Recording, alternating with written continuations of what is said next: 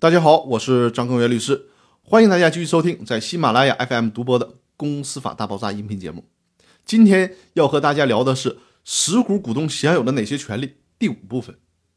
实股股东享有的权利还包括股东会决议、董事会决议的撤销权，以及申请股东会决议、董事会决议无效的权利。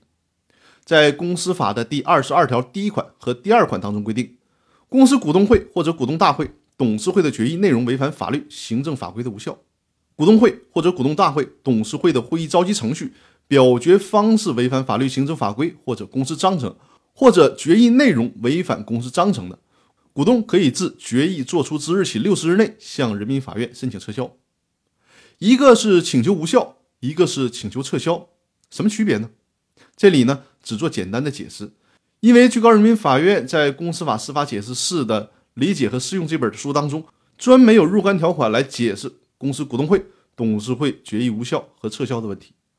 我预计呢，在《公司法大爆炸》第四季的音频当中，会和大家详细的聊最高院的这本书，所以说这部分内容的详细讨论就放在第四季里面了。在这里呢，给大家做一个简单的区分，比如说李富贵是 A 公司的一个小股东。A 公司召开了股东会，以百分之七十的表决权通过了一项决议，就是把公司章程里面股东按照实缴出资比例分红改成了股东按照认缴出资比例分红。听过之前音频的听众应该都能知道，公司法里有明确的规定，就是股东按照实缴出资比例分红，除非经过全体股东一致约定，才可以改变这个规则。而现在呢，A 公司的股东以百分之七十的表决权就把实缴出资分红改成了认缴出资分红，这显然是不符合全体股东一致同意才可以改变的条件。所以说呢，这种决议就属于违反了法律的规定，是无效的决议。另一种情况，比如说 A 公司之前的章程里面规定，如果公司向银行贷款一千万以上，需要股东会决议才可以贷款。那现在 A 公司要贷款两千万了，按照章程规定应该召开股东会了。但是呢，却没有通知公司的其中一个股东李富贵，其他的股东就偷偷摸摸的把股东会议开了，形成了股东会决议。那么在这种情况下，即便是其他股东表决票数超过一半，从表决权上看票数是够的，但是呢，却违反了公司法所规定的股东会议的召集程序，因为公司法中要求至少在股东会议召开前十五天通知全体股东，这里面强调的可是全体股东，